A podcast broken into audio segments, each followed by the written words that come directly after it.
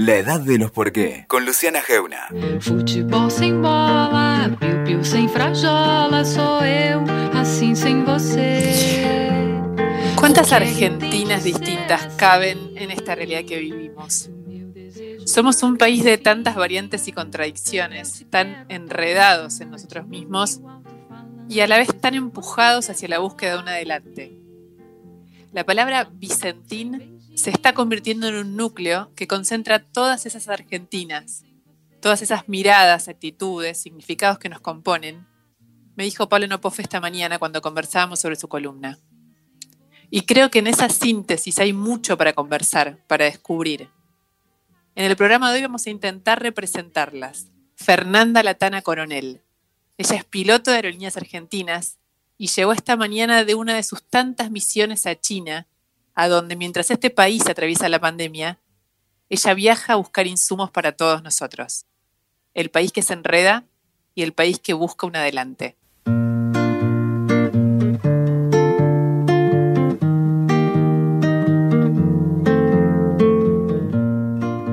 Y la historia que vamos a contar ahora es eh, hermosa por donde, la mires. ¿Por qué? Porque mezcla una historia personal, eh, que es la de ser piloto de avión y ser mujer en Argentina, aunque creo que en cualquier lugar del mundo eso es una, una excepción.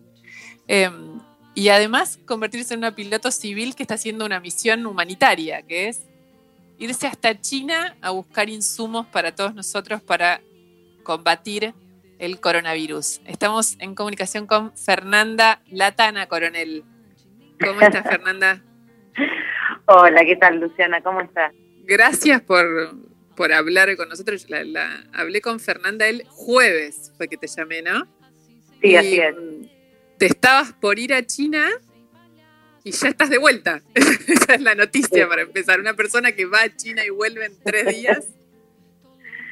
¿Me contás? Sí, es, sí, sí, es, es, es como increíble, ¿no? Vos decís, sí, ah, bueno, te vas a China, pero es, es, es lejísimo China. Claro. Es lejísimo, son muchísimas horas y me fui el jueves a la noche y llegué hoy al mediodía, 11.37, aterrizamos o abrimos puertas en esa isla, no, no recuerdo bien el horario. Este, y al mediodía ya llegué a mi casa y, y bueno, acá estoy. Y desde el jueves a la noche, ahora vamos a ir desgranando y contando esto, pero desde el jueves a la noche hasta hoy a la mañana no te bajaste del avión. Así es, no, literal, no me bajé del avión. No me, ni, ni, ni yo ni, ni nadie. Este, estos son vuelos que estamos haciendo, eh, los podemos hacer solamente con dispensas y autorizaciones especiales de, de la ANAC. Son vuelos humanitarios para buscar insumos y, y vamos con excepciones porque como hay una pandemia y, y no podemos quedarnos en ningún país este, de, de posta para descansar y demás, somos muchas tripulaciones las que hacemos estos vuelos. Por ejemplo, a este vuelo vamos cuatro tripulaciones técnicas, que son técnicas son de pilotos. Sí. Así que vamos cuatro. Eh, y somos un total de 12 pilotos. También van tres TCP, van mecánicos, van... Que para que son TCP, hablame en castellano que te. TCP son tripulaciones de... eh, son los tripulantes de cabina de pasajeros. Ah, Eh. Comúnmente llamados azafatas o azafatos. Ok, sí. Este, van tres y van mecánicos, va un despachante que sé que nos, nos prepara el plan de vuelo, eh, prepara todo lo que es el peso y balanceo del avión, y va gente de cargas, que son los, los que se ocupan de la estiba de la carga, de, buen cuidado de la carga, de, de atar bien la carga a la que va, porque estamos llevando eh, carga eh, en la cabina de pasajeros. Entonces, todo eso son procedimientos especiales que requieren gente, cuidados y demás. Este, esto sin, sin las dispensas de la ANAC no lo podríamos hacer porque nos regulan a nosotros tiempos de descansos que son obligatorios y bueno, sería imposible. ¿Cuánta- ¿Cuántas veces ¿Este, ¿Qué número de viaje a China en misión humanitaria es desde que empezaste? En mayo empezaron, ¿no? Eh, eh, los vuelos empezaron en abril. Yo el primero que hice fue el cuarto vuelo a China, eh, lo hice el 26 de abril y, y ahora me tocó hacerlo otra vez y no te quiero mentir con la cantidad de vuelos, pero van más de 15, 16. La verdad que no te quiero mentir con el total de los vuelos a China. Pero no, no, tuyos, tuyos personales, estos vuelos. Míos dos, míos dos. Este fue el segundo. Este es el segundo a China, en el medio estoy haciendo vuelos de repatriación también. estás viviendo... Que también vamos ida y vuelta con tripulaciones reforzadas este, y tampoco nos bajamos del avión. Fernanda, ¿te, ¿te acostumbraste a esta excepcionalidad porque estás viviendo los extremos más invisibles para todos nosotros? O sea, estás trayendo a los argentinos que llevan meses afuera. Eh, y los ves, les ves las caras, los, los escuchás. Eh, estás yendo a buscar insumos a China, que es como más allá de que China es lejos. Nada, estamos hablando salir de la Argentina para todos es como que tenían que irte a Marte en este momento. Pero además es acercarte al mundo, aunque no te bajes del avión, es, verlo tal cual está. Em, sí, tal cual. Es muy impresionante, Luciana. Yo te quiero decir que es muy impresionante y por todo lo que se está viviendo, ¿no? Por un lado, la desesperación de la gente que no podía volver, y, hablo ya más en pasado porque ahora está como mucho más, este, seguimos trayendo, pero por suerte vinieron muchísimos, y yo conté una vez ya que yo tenía, tuve a mi mejor amigo varado en Portugal que volvió la semana pasada, así que yo sabía perfectamente eh, cómo le estaban pasando los que no podían volver. Este, porque me lo contaban íntimamente. Y también mucha gente que yo no conocía, que me veía o por Twitter o por Instagram, me escribía por privado contándome lo que les estaba pasando y yo pidiendo ayuda. Pero la verdad es que, bueno, todo se hacía, se hace a través de la artillería y, y nosotros de aerolíneas lo que hacemos es eh, decir que sí, que estamos dispuestos y disponibles para, para hacer estos vuelos, ¿no?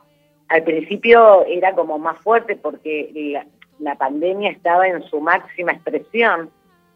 Claro, y afuera traíamos, también. Traíamos literalmente gente posiblemente infectada. De hecho, el, virus entra al país en avión, así que sí, éramos conscientes de eso, somos conscientes de eso. Al principio decir voy a China, el centro de la epidemia, sí. Eh, como raro, pero bueno, la verdad es que hicieron muchos procedimientos para cuidarnos a los tripulantes para que podamos hacerlo y seguir haciéndolo. Así que estamos súper orgullosos y sí, es cansador, es muy agotador, pero bueno, tiene su parte positiva que es estar haciendo algo, ¿viste? ¿Cuándo te preguntaron si, si estabas dispuesto? ¿Cómo es? ¿Ustedes ofrecían, digamos, era el que estaba dispuesto a hacerlo?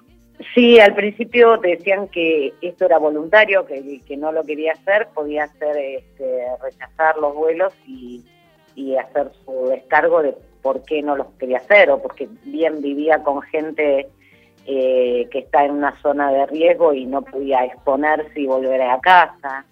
Eh, cada, cada historia es particular y distinta. Yo en mi caso la verdad es que vivo sola y desde un primer momento eh, dije, cuenten conmigo. Y después nunca más me preguntaron porque siempre, salí. claro, ya estabas. Y de tu primer, este fue tu segundo raid a China, digo raid por esto de, hacerlo. Sí, un raid, del, del, primer al segundo viaje, ¿qué, ¿qué cambió? Bueno, del primero que hice yo, bueno, era toda la novedad la verdad que rutas nuevas, procedimientos nuevos. Este, este tipo de operaciones eh, tienen un montón de aristas que nadie ve y que son muy complicadas de coordinar para sacar así de un momento para el otro, porque estos vuelos se organizaron en 48 horas. En 48 horas dijeron, hay que ir a buscar insumos a China, y lo armaron y salieron. ¿Vos habías volado a China una vez? Eh, me refiero a, yo he ido a China. Como piloto, no, como no, no como pasajera, como piloto. Sí, sí. Eh, yo he ido a Shanghái, también en aerolíneas, para buscar un, un, un avión, un 737NG, cuando volaba cabotaje, fui a buscar un, un avión a Shanghái. Pero la operación fue totalmente distinta. Fuimos primero que en línea, eh, nos quedamos cuando el avión estuvo listo, fuimos volviendo por tramos, algunas escalas eran solo para cargar combustible y otras para, para, para descansar, obviamente. Y lo hicimos por, por otra ruta, eh, nada que ver con la que estamos haciendo ahora. Acá se requieren permisos permisos de sobrevuelo que tenés que cumplir dentro de un determinado horario, tenés que coordinar con las escalas, en, en este caso es Oakland, para la ida y para la vuelta, para el reabastecimiento de combustible, eh, tener todo organizado en Shanghái para que cuando lleguemos esté la carga, la gente que carga. ¿Cómo es? ¿Te suben? Hay gente que te sube, suben los insumos al avión donde están los pasajeros, los aviones se cambiaron, ¿no? Un poco la... Sí, al principio, al principio salían así tal cual están, con todos los asientos puestos, se le ponían unas mantas que son inífugas y arriba se activaba la carga y se y se atan con redes para que no tengan movimiento, ¿viste? Para que no se puedan caer, zafar. Y ahora se hace exactamente igual, pero hay cierta cantidad de asientos que se sacaron para que entre más volumen de carga, porque este tipo de carga, más que peso, también es volumen, mucho volumen. Entonces, este, por ahí antes podíamos traer menos carga porque no entraba por volumen. Ahora estamos trayendo un poquito más eh, gracias a que, a que hicieron esto. Hoy trajimos casi 19 toneladas. Claro, una barbaridad. Sí. ¿Y, ¿Y qué te pasa cuando estás avión? Porque uno, una cosa es ser piloto de avión y otra cosa es ser parte de una misión humanitaria en un contexto así. Cuando llegás de vuelta, te bajás y ves todo eso que trajiste, ¿qué te genera vos adentro? Es impresionante, sobre todo la primera vez, ¿no? La primera vez que lo vi, primero lo fui viendo por fotos, los tres primeros vuelos que salieron, y después cuando yo lo vi en persona, ya bajarme en chin y ver que estaba la carga preparada ahí, que decía que era para nosotros, y, un regimiento de personas subiéndola al avión, es impresionante. La verdad que es impresionante. Te dicen, ¿y qué traes? ¿Y sabés qué hay? Y sí, no, te ponen, sí, insumos, este, barbijos, delantales y demás. Eh, pero la verdad que vos sabés que estás trayendo algo que se necesita. Y eso a todos nos causa mucha emoción. Sí, sí, por supuesto. Digamos, es, es eh, y además atravesar el mundo en el medio de este momento para traerlo debe tener un... Sí, eso te iba a decir también, sí.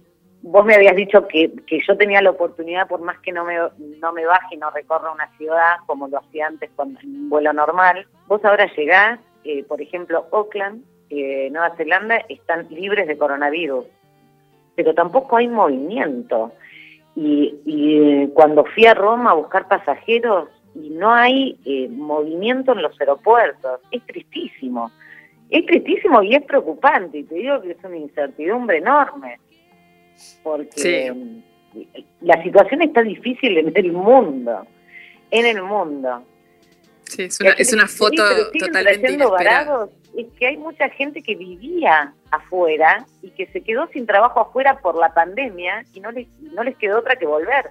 Muchos repatriados y gente que estaba viviendo afuera. Fernanda, ¿por qué volás? Bueno, porque me apasiona. Pero te soy sincera, no era una carrera que yo tenía en vista cuando era chica, no. Fue mi papá quien me acercó a la aviación y yo estaba eh, apuntando a abogacía, de hecho estaba haciendo el curso de ingreso y bueno, y después quise seguir volando y, tuve que decidir y, decidí volar. Esta carrera es muy larga y muy difícil para todos, hombres y mujeres, ¿eh? Sí. Eh, porque los cupos en general en las líneas aéreas, que es a donde la mayoría apunta, siempre son muy limitados. Y bueno, a mí me llevó 15 años entrar a aerolíneas, así que, ¿qué te puedo decir? Yo estoy feliz de estar donde estoy, cuido el trabajo que tengo y no puedo más que, ser voluntaria para devolver un poco de, lo que recibí también. ¿Cómo es un papá que te lleva a volar, digamos? Que, ah, dijiste mi papá y me llevó a un curso, creo que, que me cambió y me hizo darme eh, cuenta que la abogacía no era lo mío. Es raro, sí. Pero acá, ¿dónde te llevó? Eh, a Torcuato. Mi, mi papá es eh, piloto privado, o sea, lo hacía, tenía licencia de piloto privado, que es la primera licencia que tenés cuando empezás a volar.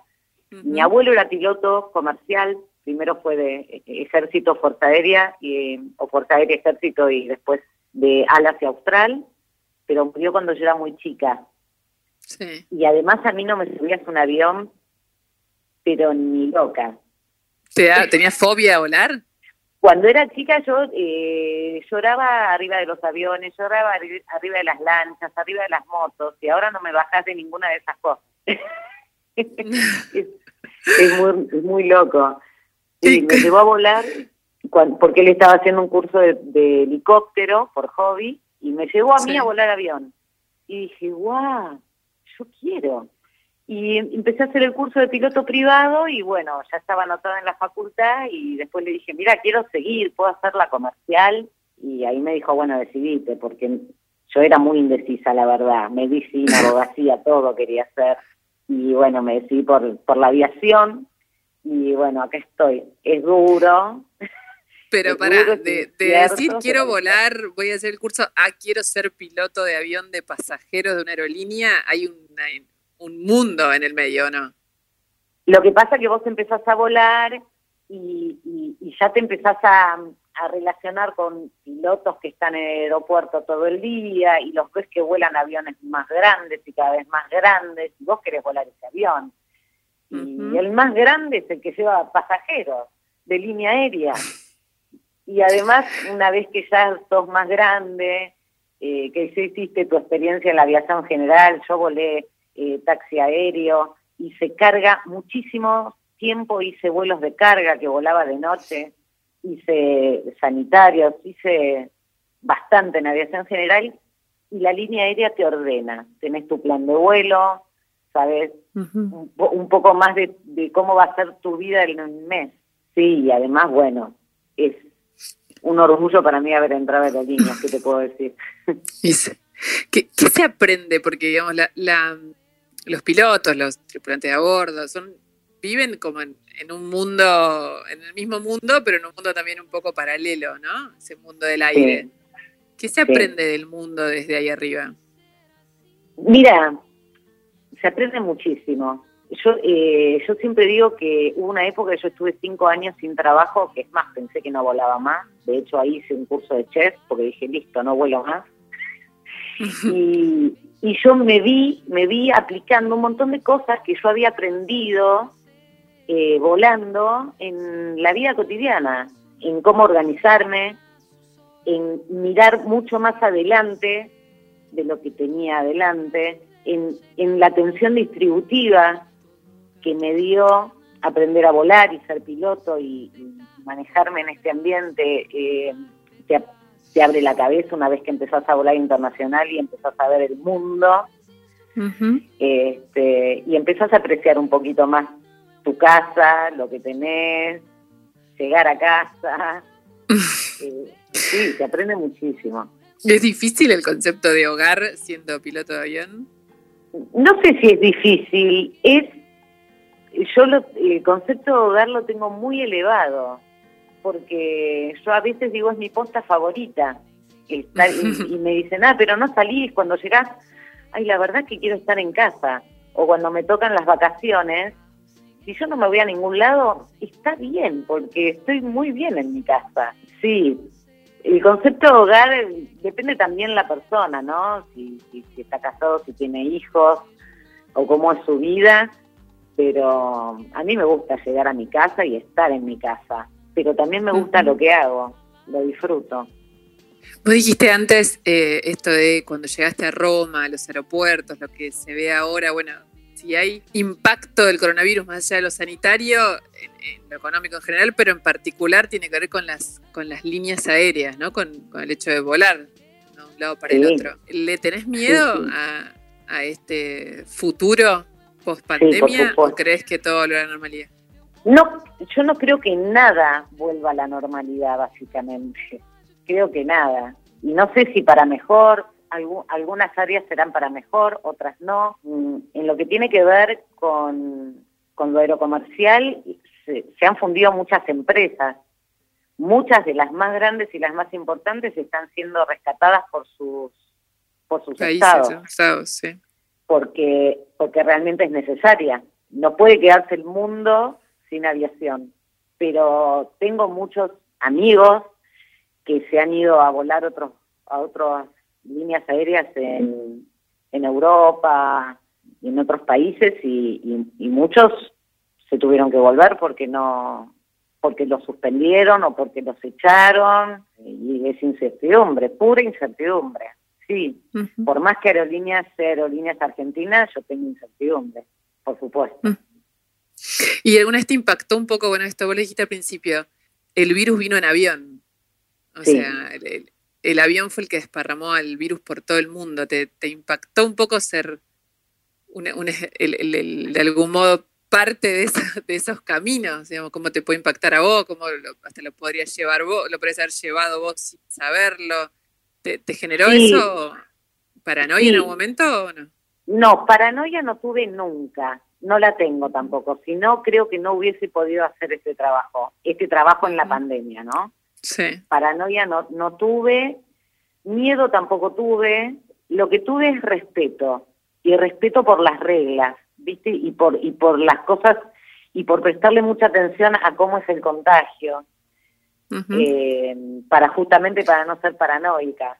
Pero tuve sentimientos encontrados porque yo sabía que el virus obviamente iba a entrar en avión, de hecho entró eh, por, por gente que venía del exterior, pero también a la vez era gente que necesitaba, debía y tenía todo el derecho de volver. Sí. Entonces, eh, nosotros apelábamos mediante los, los anuncios que se les hacía a los pasajeros a que por favor cumplan con el aislamiento de 14 días, lo importante que era este, ese aislamiento. ¿Te parecía Bueno, que la gente estaba consciente en ese momento? No, al principio no. No, al principio no, y de hecho había gente muy, muy nerviosa, que se enojaba mucho arriba del avión. Después lo fueron comprendiendo y, y, y todo fue mucho más fácil y mejor. Pero al principio no, inclusive había gente que se enojaba porque no los dejaban bajar rápido del avión, pero era porque Sanidad eh, tenía que recibir los formularios, leerlos, hacer bajar la gente de a poco, tomar la temperatura. El mundo estaba cambiando y no y no se estaban dando cuenta. Y ahora te, digamos, esta larga cuarentena de- en, en el, en el área metropolitana, que la gente, hay Sí. mucha gente enojada, ¿a, a Sí. vos te, te enoja esa, esa, esa, ese cuestionamiento de la cuarentena? ¿O digamos, como si tuvieras otro punto de vista al estar yendo y viniendo? ¿O, o te Claro, tengo, razonable? tengo el otro punto de vista porque mm, yo lo hablaba el otro día con, con una amiga, me decía, pero vos no sabés, pero nosotros, Fernanda, que tenemos que salir porque los chicos, porque y además el trabajo, sí, yo te entiendo, pero te juro que yo lo entiendo, pero también vi, vi con mis propios ojos cómo está el resto, y no es algo que nos está pasando solamente a nosotros. Podés decir, bueno, lo agarramos muy temprano, nos aislaron muy temprano. Sí, pero mira Estados Unidos. Este, no, no aislaron a la gente y también se les cayó la economía. Como que es- debe ser muy difícil encontrar el punto medio, porque creo que ningún, ningún país está preparado para, para esto. No, no, no me enoja cuando veo, sí me enoja cuando hacen cosas imprudentes. Eso sí, eso sí me enoja. Pero, pero que estén en desacuerdo o que tengan otras ideas, otra forma de pensar o, o que o que estén cansados y digan lo que les pasa y bueno cada uno pero cuando sí actúan negligentemente eso sí me enoja Gracias, Fernanda. Muchísimas gracias. no gracias a vos Y gracias por tu trabajo. muchas gracias Escuchaste La Edad de los Por qué con Luciana Geuna. WeToker. Sumamos las partes.